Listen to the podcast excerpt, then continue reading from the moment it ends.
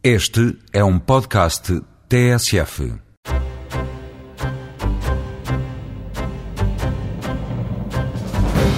Esta semana, o Eureka propõe uma visita a um spa de areias carbonatadas. Estudos de geólogos da Universidade de Aveiro revelaram que a ilha de Porto Santo é um paraíso para quem sofre de problemas reumatoides, ortopédicos e musculares.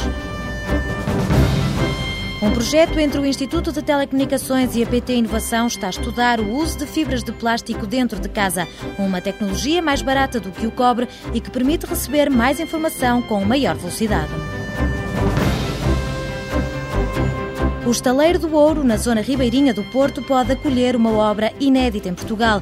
Construir um órgão de marés é a proposta de um docente da Universidade de Aveiro e de uma dupla de arquitetos. A maqueta do projeto vai estar em exibição a partir da próxima quarta-feira na Trienal de Arquitetura de Lisboa. Abrimos então as portas da ciência e da tecnologia durante os próximos minutos. Fique para ouvir.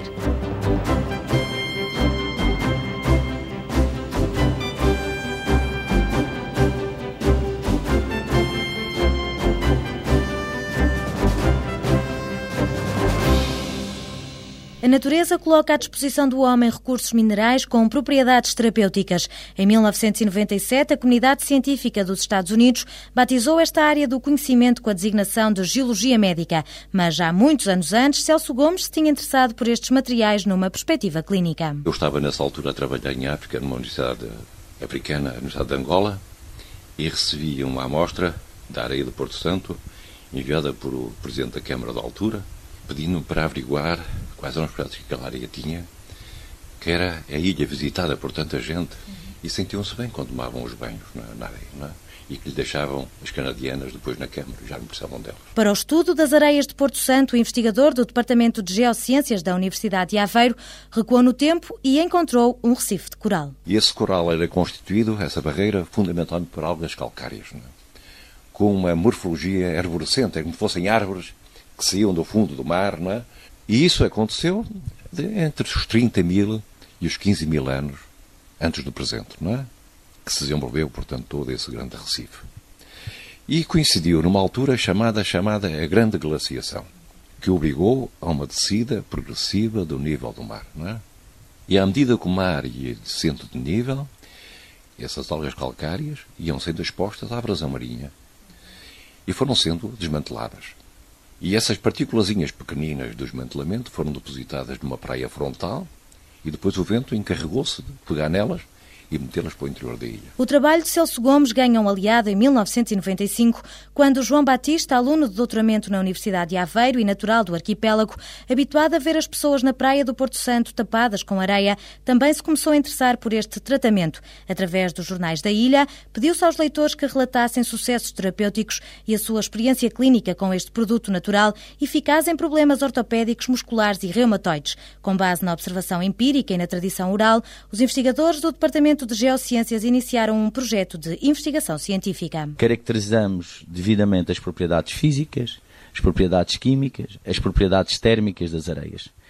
Depois de compreendermos muito bem o que, é que se passava no corpo praia, na ilha do Porto Santo, comparamos com praias onde a areia não é areia carbonatada biogénica, mas areia siliciosa. E nesse caso desenvolvemos investigações aqui na, na praia da Costa Nova e da Barra, para poder estudar como é que se processava as transferências de calor, a migração de suor, qual era ter a reação com o suor, que a acidez do próprio suor tinha com a areia, o que é que dissolvia, quanto é que dissolvia, o que é que passava. As areias de Porto Santo rondam em média os 40 graus. Para os tratamentos, as pessoas abrem covas e enterram o corpo durante cerca de 30 minutos. Celso Gomes adianta que, devido à elevada temperatura, o organismo começa a transpirar, absorvendo os minerais das areias. O suor é um líquido muito ácido, não é?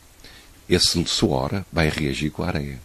Isto é, o suor vai retirar da areia aqueles elementos químicos que a areia tem que são fundamentais. São o cálcio, o magnésio, o estrôncio, o zinco, o ferro, por aí fora. E vai então, no contacto do corpo com a areia, criar-se um líquido, onde vão aparecer nesse líquido esses que vieram da areia. As areias carbonatadas de Porto Santo têm a forma de lâminas, o que faz com que elas se agarrem ao corpo com grande facilidade.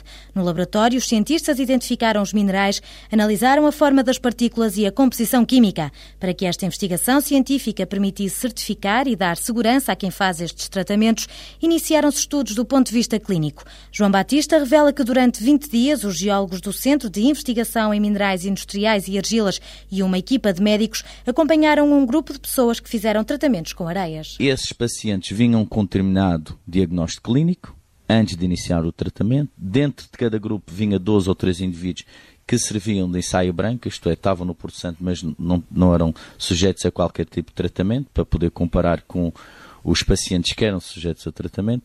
Eram sujeitos a determinados exames diagnósticos, testes respiratórios, termografia, entre outros.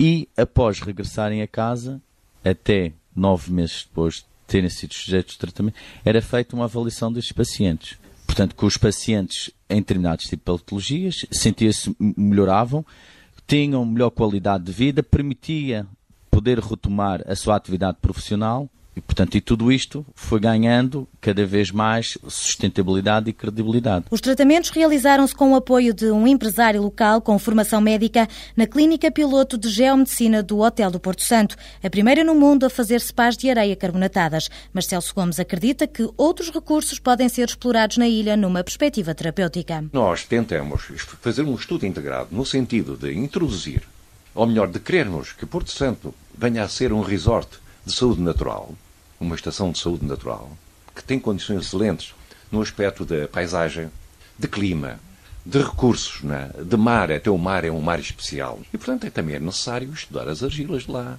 para ver se com as argilas até misturadas com as areias, existem já trabalhos publicados sobre isso, se podem fazer produtos. Os investigadores estão a desenvolver uma linha de produtos dermocosméticos com fins medicinais que juntam areias, argilas e água do mar.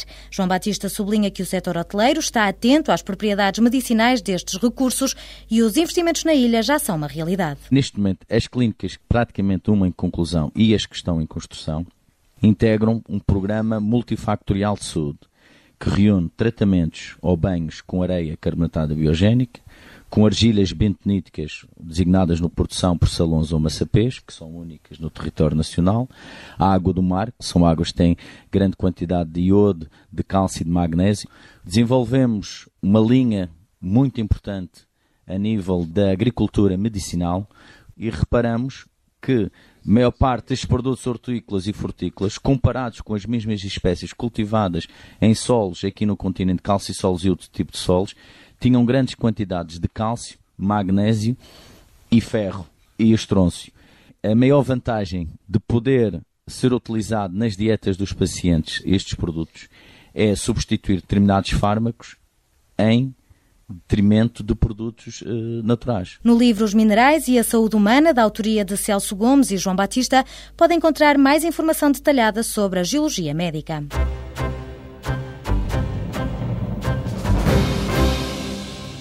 São presença obrigatória em todas as casas, ao lado de móveis, objetos de decoração ou eletrodomésticos, escondidos ou à vista desarmada, os cabos não são estéticos, mas são eles que põem a funcionar o televisor, a aparelhagem ou o telefone. Um projeto financiado pela PT Inovação e desenvolvido no Instituto de Telecomunicações está a testar o recurso à fibra de plástico para soluções indoor, criando uma rede de comunicações invisível que distribua o sinal dentro de casa. Para Paulo André, investigador na Universidade de Aveiro, as vantagens centram-se no reduzido impacto visual, já que as fibras de plástico são transparentes, na quantidade de informação que pode chegar aos 50 megabits por segundo e na segurança. Em vez de utilizar lasers para enviar informação, utilizo diodos emissores de luz.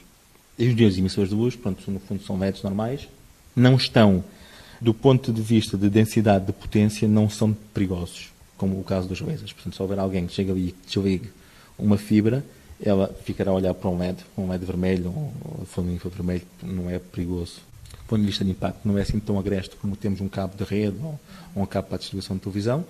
E, por outro lado, tem um desempenho muito superior ao desempenho desses cabos coaxiais. Além da utilização dentro de casa, os investigadores querem ainda testar a aplicação das fibras de plástico entre o operador e os utilizadores usando a tecnologia ótica. As fibras são compradas e os engenheiros do Instituto de Telecomunicações estão a estudar como podem meter dentro da mesma fibra diferentes sinais de vários emissores. Todas as ligações são bidirecionais, não é? Eu tenho um emissor e um receptor, mas elas tanto, tanto um é o emissor e o outro receptor como invertem de posição.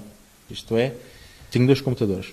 Um computador envia a informação para o outro, mas depois o outro vai responder. Portanto, eu dentro da mesma fibra tenho sinais de luz a passarem para um lado, uma direção, e sinais de luz a passarem na outra direção.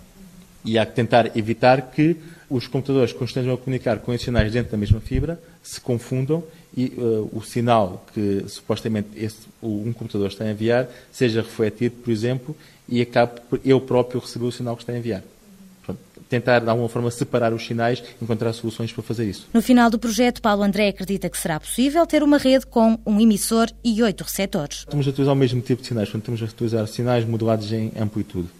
O problema eh, é que nós vamos ter que pegar um, um sinal óptico, que é numa fibra, e vamos ter que o dividir e uh, o sinal já é relativamente pouco intenso à saída do, do meu diodo emissor de luz e quando eu o divido ele vai perdendo potência. Portanto, esses 8 seria o limite, digamos assim, uh, máximo para a divisão desse sinal óptico, de tal forma que o detector ainda o consiga detectar. Porque, do ponto de vista do serviço que está em cima, é indiferente ser ser televisão, de ser internet, de ser, de ser voz. O desafio dos engenheiros é desenvolver uma tecnologia de baixo custo que permita aumentar o número de utilizadores. O investigador acredita que no futuro, quando tivermos fibra ótica desde o operador até a nossa casa, a conversão para a fibra de plástico será feita à porta de cada lar. Por enquanto, a rede de acesso é à base de cobre.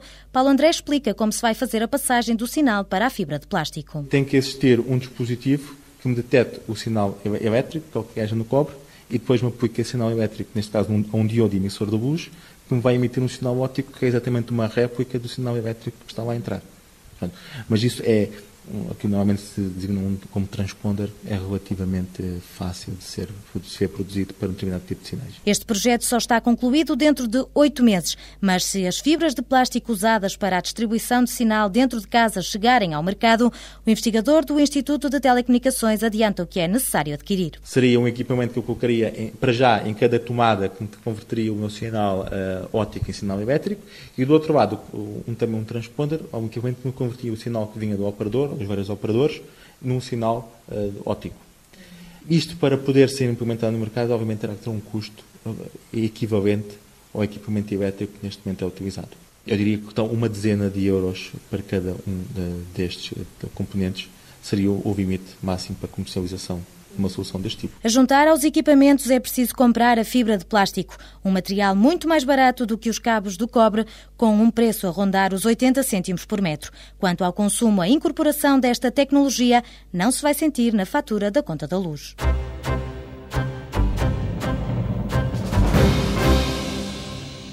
Querem lavar a cara ao estaleiro do ouro e para isso Isabel Carvalho e Tiago Vidal participaram num concurso de ideias para um arranjo urbanístico desta zona ribeirinha, situada ao fundo do fluvial, bem perto do cais onde se apanha o barco para a furada.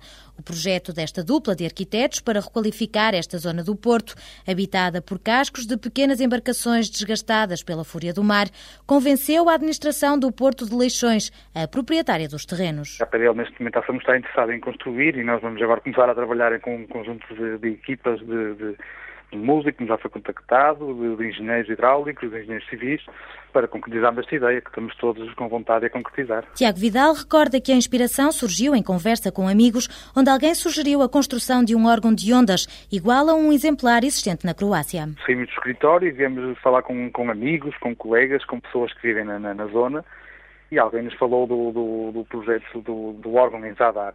E nós achamos a ideia interessantíssima e começamos a estudar e a fazer um projeto para aplicarmos aquele espaço e consideramos então um projeto diferente, um programa diferente.